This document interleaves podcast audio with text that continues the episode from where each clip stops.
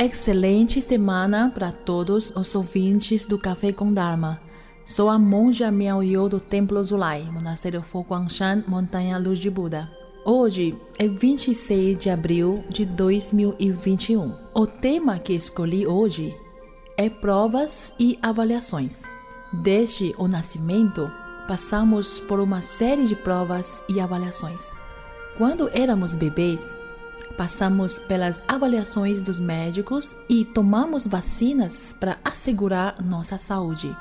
Quando entramos na escola, aí as avaliações parecem não ter fim. Porém, quando ingressamos no mercado de trabalho, antes de conseguirmos um emprego, precisamos também passar por avaliações até conseguir o emprego de nossos sonhos somos o que temos feito por merecer. Existem provas e avaliações impostas pelos outros. São avaliações que precisamos passar para merecer respeito e ter uma vida digna neste mundo. Então, independente da vida escolar e o mercado de trabalho, que tipo de provas, testes e avaliações precisamos passar na vida até tirarmos nota 10 e sermos aprovados? Tenho as seguintes opiniões sobre esse assunto e vou compartilhar agora. Primeiro, prova do desejo. Em outras palavras, a cobiça pela riqueza ou reconhecimento. O desejo surge naturalmente, mas quando sair do controle, a pessoa nunca fica saciada.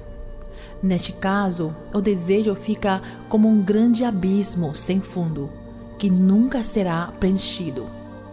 Devemos cultivar um bom relacionamento com as pessoas, mas não podemos nos apegar a alguém, ao ponto de alguns que dizem: se não tiver você, minha vida acabou. De ponto de vista material, precisamos ter mantimentos básicos para nossa sobrevivência ou para termos uma boa vida. Mas não podemos ser iludidos pelas coisas e nos tornar escravos da riqueza. E pior, sofrer horrores ao perdê-la. Há um ditado que diz: só aquele que acumula muito terá muito a perder. Não estou contra a riqueza, tampouco contra o amor, mas é preciso saber dos limites Percebe que esses dois assuntos são como uma prova? Passar a viver uma vida tranquila quem reduz seus desejos. Isso levar à paz interior. Segundo, avaliação do egoísmo. Sabemos que neste mundo somos todos interdependentes. Compartilhamos os recursos do planeta. Todos nós apreciamos a beleza neste mundo quando precisamos escolher entre conveniência própria e ética e moral, o que prevalecerá? Lamentavelmente, vemos muitos atos egoístas de quem só pensa em si mesmo, sem a mínima consideração pelos demais. Por exemplo, as pessoas que jogam lixo do carro na rua. Que adianta usar um carro de luxo mas sem noção de solidariedade. Por outra, danificar árvores, prejudicando a natureza, ligar o som com volume muito alto à noite, etc.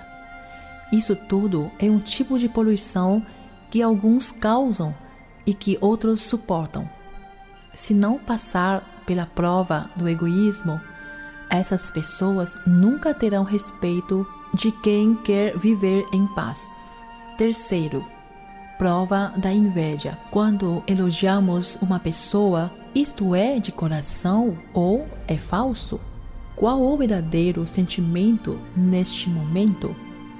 Lembre-se, a inveja só consegue roer seu próprio coração. A inveja é veneno que mata a tranquilidade e a felicidade. Supere ela. não é necessário se sentir inferior a ninguém.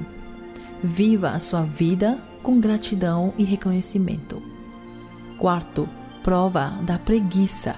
Um ditado chinês diz: Não tema andar devagar. Receia apenas ficar parado. Sabemos que o dinheiro não cai do céu, mas se caísse, considere que precisaríamos ter o trabalho de levantar do sofá e ir até lá pegar. Se a diligência é a chave que abre a porta do sucesso, a preguiça é a tranca.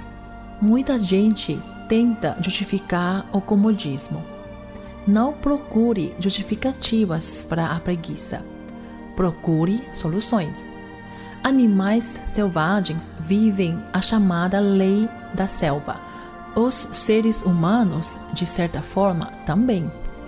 Diariamente passamos por provações e testes. Aprenda com as experiências e obtenha a realização pessoal.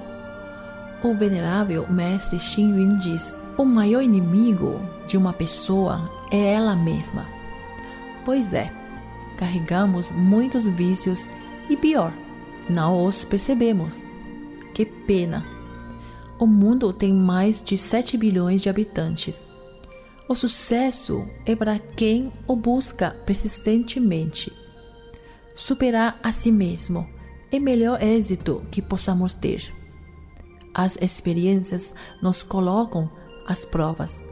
Certas situações são como teste. Aprenda, evolua e siga em frente. Por fim, desejo a todos boas provas e que tenham uma vida feliz. Até a próxima semana. Omitofo.